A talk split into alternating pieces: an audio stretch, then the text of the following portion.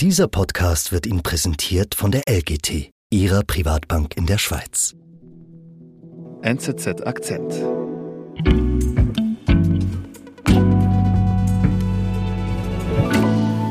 Hallo Alexander. Du, schöne Grüße erstmal nach Salvador Bahia in Brasilien. Hallo Sebastian. du bist ja unser Korrespondent dort in Südamerika und ich habe jetzt gerade mal vorhin ein bisschen bei Google Maps geschaut.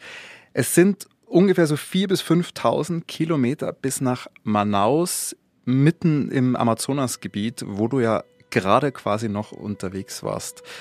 Sag mal, was hast du denn da gemacht? Also der Aufhänger war, dass ich wochenlang in den Zeitungen gelesen habe und in Brasilien in der Öffentlichkeit diskutiert wurde, dass dort eine unglaubliche Rauchwolke über der Stadt hängt, mhm. dass die Menschen dort leiden, die Kinder ins Krankenhaus müssen, die Alten Probleme haben, auch zum Teil sterben dann, weil sie so Respirationsprobleme haben. Und das habe ich gedacht, jetzt muss ich da eigentlich mal hinfahren. Habe ich mit der Redaktion das abgesprochen und dann bin ich dann vor zwei Wochen losgeflogen dahin. Mhm. Und war es dann auch so schlimm, wie du es gelesen hast? Ja, ich kam dort an, ich war um zwei Uhr morgens dann da, fuhr auf den Weg ins Hotel und der Uberfahrer sagte, jetzt wird es gleich anfangen zu regnen und es ging wirklich ein Gewitter los, aber der Rauch war weg. Aber wenn man irgendwo einen Raum öffnete, irgendeine Tür die nächsten Tage, war immer dieser Rauchgeruch noch ganz stark da. Also Alexander, ich nehme jetzt mal stark an, der Rauch, der kommt wahrscheinlich von Waldbränden im, im Amazonasgebiet. Ja, das ist in Manaus üblich. Also Manaus liegt ja mitten im Amazonas, die 2,5 Millionen Einwohnermetropole. Und das war jetzt anders. Also es war viel stärker noch gewesen, diese letzten Wochen. Und man ging davon aus, dass es zum ersten Mal der Amazonas im Inneren brennt. Also dass auch dort es anfängt zu brennen. Und das ist jetzt richtig problematisch. Der Amazonas-Regenwald leidet unter Trockenheit und Waldbränden wie nie zuvor. Wie drastisch die Folgen sind, das sieht unser Korrespondent Alexander Busch vor allem in der Metropole Manaus. Ich bin Sebastian Panholzer. Alexander, du hast ja gerade schon kurz gesagt, Manaus, das liegt mitten im Amazonasgebiet, also mitten im Dschungel sozusagen.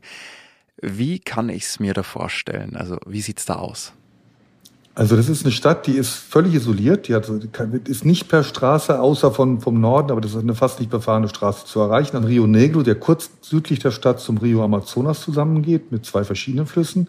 Mhm. Zeigt mal fünf Millionen Einwohner. Die war mal immens reich vor 150 Jahren, etwa zum Kautschukboom, als es weltweit Kautschuk eigentlich nur im Amazonas gab. Mhm. Und aus dieser Zeit ist diese Stadt diese noch geprägt. Also die großen Gebäude, das große Theater Amazonas, also wo der ganze Reichtum, den die Kautschuk-Oligarchie gezeigt hat, war halt in diesem Theater Amazonas, der immer noch der, mhm. das Wahrzeichen der Stadt ist. Mhm. Also die Oper der Stadt sozusagen. Ja, das war das, das ist das Lustige. Ich habe dort eine Bekannte getroffen, die Judith Simon, die ist dort die Oboistin, die erste Oboistin im, im Symphonieorchester. Man muss sich das vorstellen, das ist so groß für so wie Mailänder Scala oder sowas, also ein riesiges Gebäude mit einer sehr, sehr starken Klimaanlage. Und sie sagte, sie saßen unten im Orchestergraben und manchmal kam dann der Rauch so rein, dass man am Ende nicht mehr die Lichter oben, also die Scheinwerfer erkennen konnte, weil alles mhm. im Rauch versunken war. Mhm. Also es war jetzt wirklich nicht nur einfach ein bisschen Rauchschwaden durch die Stadt, sondern wir, wir reden hier wirklich von extrem, einer extremen Situation. Nein, nein, sie hat es noch nie so erlebt wie das jetzt. Sie lebt schon, glaube ich, elf Jahre jetzt da. Hattest du nie so erlebt. Mhm. Sie hat sich für zu Hause einen Luftreiniger gekauft, damit, es, damit sie überhaupt nachts schlafen konnten. Also äh, die Familie, weil halt dieser, der Rauch so stark war, dass man permanent hustete. Also das war wohl ziemlich extrem. Und äh, warum war es jetzt so, dass es, bis du in Manaus angekommen bist, so extrem war dort mit dem Rauch? Ja, nach meiner Ankunft direkt morgens beim Frühstück habe ich einen Biologen getroffen, den ich vor einem Jahr schon mal getroffen hatte. Und der war gerade auf der Rückreise nach Deutschland. Das ist der Sebastian Brill vom Max-Planck-Institut aus Mainz. Und der forscht seit sechs, sieben Jahren auf dem Atto. Das ist ein sehr hoher Turm, so höher als der Eiffelturm im Amazonas, mhm. in einem Gebiet, was eigentlich einer der saubersten Gegenden weltweit sein müsste. Mhm. 150 Kilometer nordöstlich von Manaus. Also das ist aber weit weg, wenn man sich durch den Regenwald bis man da hingekommen ist. Man braucht man länger als einen ganzen Tag. Mhm. Und der kam halt gerade an und er sagte mir, das hat er noch nie erlebt. Auf diesem Turm, wie gesagt, 350 Meter hoch, war morgens ein Feinstaubansammlung oder Menge, die reichen würde, um in Europa einen Alarm auszurufen. Mhm. Und er sagte, er musste husten, wenn er dann den hochgegangen ist, den Turm, um seine Messung da zu machen. Und sagte, das ist halt wirklich eine ganz neue Gefährdung des Regenwaldes geschieht gerade jetzt. Und er zog dann direkt sein Handy raus und zog eine ganz normale, so eine Wetterkarte raus und zeigte mir, wie die aktuelle Brandsituation war. Und es ist wirklich Ich war richtig erschrocken, weil man sah um Manaus gigantische orangene Punktansammlungen. Das waren alles aktuelle Brände, die zu dieser Stunde stattfanden. Mhm. Und das hat es halt vorher noch nicht gegeben. Am Rand vom, da wo die Sojafarmer ankommen, wo die Regenwälder übergehen in die Agrarflächen, da wurde immer schon abgeholzt, aber nicht dort. Du hast ja diese Bilder, die du vom Forscher bekommen hast, ja auch in deinem Artikel verlinkt. Und äh, den haben wir auch mit in die Show Notes gepackt übrigens. Und ich schaue mir jetzt gerade diese Bilder auch an. Und ich muss sagen, also es sieht wirklich enorm aus, weil es sind nicht mehr nur einzelne orangene Punkte, wo diese Brandherde ja sind, sondern es ist ja vielmehr fast schon eine, eine richtige Fläche, die sich so langsam immer weiter Richtung Manaus frisst. Und diese Punkte, diese Brandherde, das sind alles koordinierte Brandherde.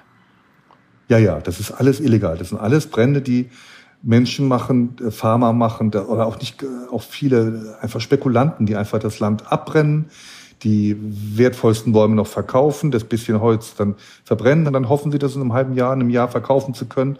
Und so wird es dann irgendwann legalisiert, die ganze Fläche, weil man dann irgendwann das schafft, im Katasteramt das einzutragen und dann ist plötzlich das eine ganz normale Farmfläche. Egal, ob jetzt die Regierung dagegen oder dafür kontrolliert, nicht kontrolliert, war es immer so, in der Regenzeit von sagen wir mal, November, Oktober bis März, April. Bis dann regnet es. In der Zeit passiert nichts. Wenn der, die Regenzeit zu Ende ist, werden die Regenwaldflächen, die man frei haben will, um da Rinder draufzustellen, werden mit Traktoren die Bäume abgezogen. Also mehrere Traktoren binden eine Kette hinter sich, ziehen durch, reißen die Bäume um und die lassen die liegen. Ist viel zu feucht. Mhm. Ab August ist das alles so trocken, dass man dann ein Streichholz reinschmeißen kann, dass es sofort sich entzündet. Dieses Jahr ist halt El Nino, das Phänomen nochmal, dass der Regen nicht gekommen ist. Und da jetzt mehrere Wochen kein Regen kam, hat sich das alles potenziert. Also noch mehr ganz, ganz trockene Biomasse da, die halt sofort sich entzünden kann. Mhm. Jetzt hast du ja vorhin gesagt, die Situation ist gerade so, wie es eigentlich noch nie war, so schlimm. Warum denn gerade jetzt? Also das ist natürlich einerseits, wie erwähnt, die, die Trockenheit, die ganz starke, die dazu geführt hat, dass jetzt also die Biomasse trocken da ist, die sehr leicht entzündbar ist. Aber dass es dazu kommt, liegt auch daran an der Regierung.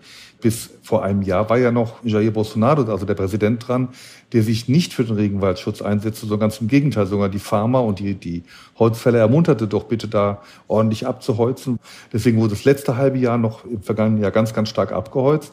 Und es hat sich ja dann erst seit Anfang des Jahres unter Lula, der ist am 1. Januar angetreten, erst seitdem hat sich das geändert, weil er die ganzen Institutionen, die Kontrollinstitutionen, die gesamten die Polizei alles aufgestockt hat, mhm. das wieder zu herzustellen, das dauert. Und vor drei Wochen wurden die offiziellen jährlichen Abholzungszahlen veröffentlicht von der Weltrauminstitut in der Nähe von São Paulo. Und die haben gesagt, die haben festgestellt, in den letzten zwölf Monaten bis August haben sich die Brände um 22 Prozent verringert. Mhm.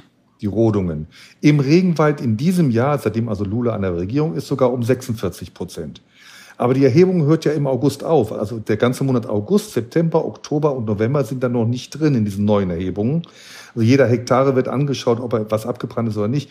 Deswegen sind die monatlichen Erhebungen, die wir jetzt haben, nur ungefähr Werte. Aber daran sieht man, dass die Brände im Amazonas zum Beispiel jetzt äh, im Monat Oktober seit 25 Jahren die höchsten waren. Also deswegen werden die zukünftigen Zahlen mit vermutlich ziemlich schlecht ausfallen, wenn die Regierung es denn nicht gelingt, nochmal jetzt im den nächsten halben Jahr ganz stark dagegen zu drehen, dass es abgeholzt wird. Wir sind gleich zurück. In einem turbulenten Marktumfeld brauchen Anleger einen verlässlichen und vertrauenswürdigen Partner. Die langfristige Ausrichtung von LGT Private Banking gibt Ihnen Stabilität und Sicherheit.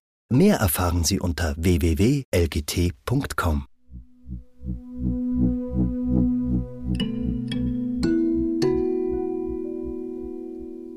Alexander, du hast dich ja mit dem Forscher Sebastian Brill von diesem Forschungsturm mitten im Dschungel beim Frühstücken unterhalten und danach, wo bist du dann hin?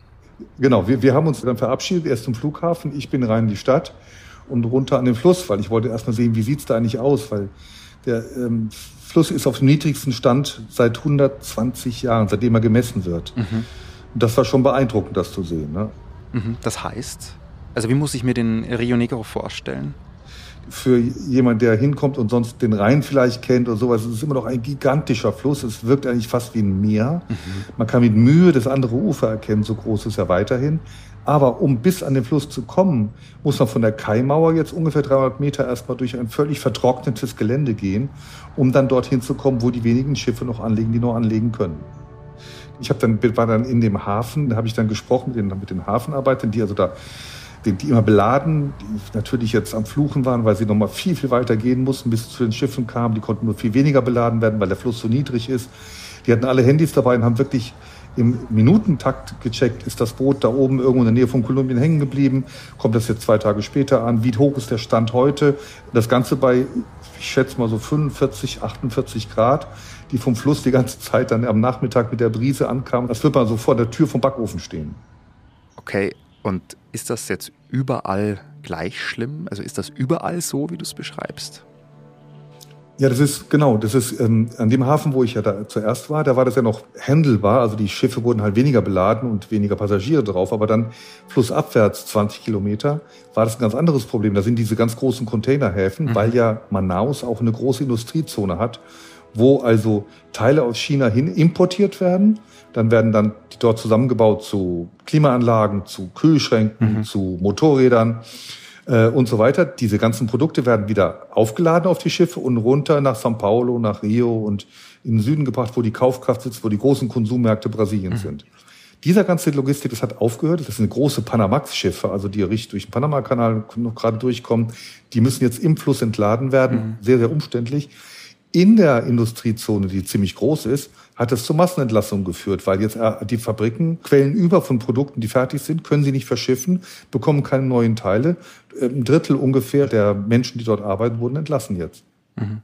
Also auch ein großes wirtschaftliches Problem, was die Trockenheit mit sich bringt. Was heißt das denn jetzt für die, für die Menschen vor Ort, die ihre Arbeit verlieren? Also ein Phänomen war, dass fast jeder Uberfahrer mir sagte, dass er vor einer Woche entlassen wurde oder Fahrerinnen waren das auch ganz viele, weil da viele Frauen arbeiten. Die Gefahr, was es bedeutet, ist, dass diese Menschen sich dann neue Jobs suchen. Und was ist das in dem Gebiet? Im Amazonas gibt es eigentlich nicht viele Möglichkeiten. Wenn der Einzelhandel und der Detailhandel stockt, dann kann man Goldsucher werden, man kann Holz also Holzfäller werden, mhm. oder man kann für so, sonst irgendwie auf den Farmen arbeiten und sozusagen illegal was besetzen und dann versuchen, dadurch Geld zu verdienen, dadurch zu überleben. Also dieser Druck führt dazu, dass die Menschen jetzt in die Wälder wieder gehen, dort noch mehr abholzen. Das wird sich eventuell nächstes Jahr in den Entwaldungsstatistiken dann wieder zeigen. Mhm. Also es ist so ein bisschen wie ein, ein Teufelskreis, kann man sagen. Ja, genau, das ist es, genau, ja. Jetzt hast du gesagt, du warst vor zwei Wochen dort in Manaus. Weißt du, wie die Situation jetzt aktuell dort ist? Also jetzt vor Ort, ich habe gerade mit Judith Simon, also der Oboistin, nochmal hin und her geschrieben. Sie sagte, es hat jetzt angefangen zu regnen. Also wenn es anfängt zu regnen, wird es dann noch durchgehen bis März, Mai, April, also in der Zeit rum. Und dadurch werden die Brände jetzt gelöscht. Also die, die Situation hat sich entschärft erstmal. Mhm. Aber das Problem ist damit nicht gelöst. Das werden wir jetzt sehen. Am Wochenende beginnt ja die, die Klimakonferenz in Dubai. Lula, der brasilianische Präsident, wird dorthin reisen, wird dort verkünden, wie ihm es bisher gelungen ist, in Regenwald die Vernichtung sozusagen äh, zu reduzieren. Aber er hat natürlich dieses Problem im Nacken. Er weiß, was dort mhm. passiert jetzt. Also er wird sicherlich Geld fordern. Er wird fordern, dass die reichen Staaten den Regenwald mitschützen müssen. Und das geht halt nur über, auch über Gelder, die dorthin fließen. Und Lula wird nicht versäumen, nochmal darauf hinzuweisen, wie wichtig der Regenwald ist, um die Erderwärmung zu verhindern, weil der Regenwald ist eine CO2-Senke, einer der größten Kohlendioxidbinder weltweit. Brennt der Regenwald ab, dann wird Brasilien einer der größten Kohlendioxid-Emittenten, also Treibhausgasemittenten sein. Bleibt er stehen, wird er geschützt, wächst er vielleicht sogar noch, ist Brasilien einer der ganz großen Klimaschützer weltweit. Davon hängt es jetzt natürlich ab. Dafür will er Geld haben, dafür will er Unterstützung haben.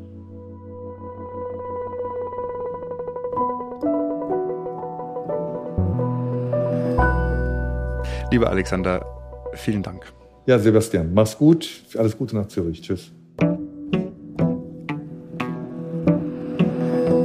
Das war unser Akzent. Produzent dieser Folge ist Simon Schaffer. Ich bin Sebastian Panholzer. Und wenn du dich schnell, kompakt und fokussiert für das Weltgeschehen informieren möchtest, dann mach das doch mit unserem täglichen Newsletter, dem NZZ Briefing. Registriere dich dafür kostenlos unter go.nzz.ch/briefing oder klicke ganz einfach auf den Link in den Show Notes. Bis bald.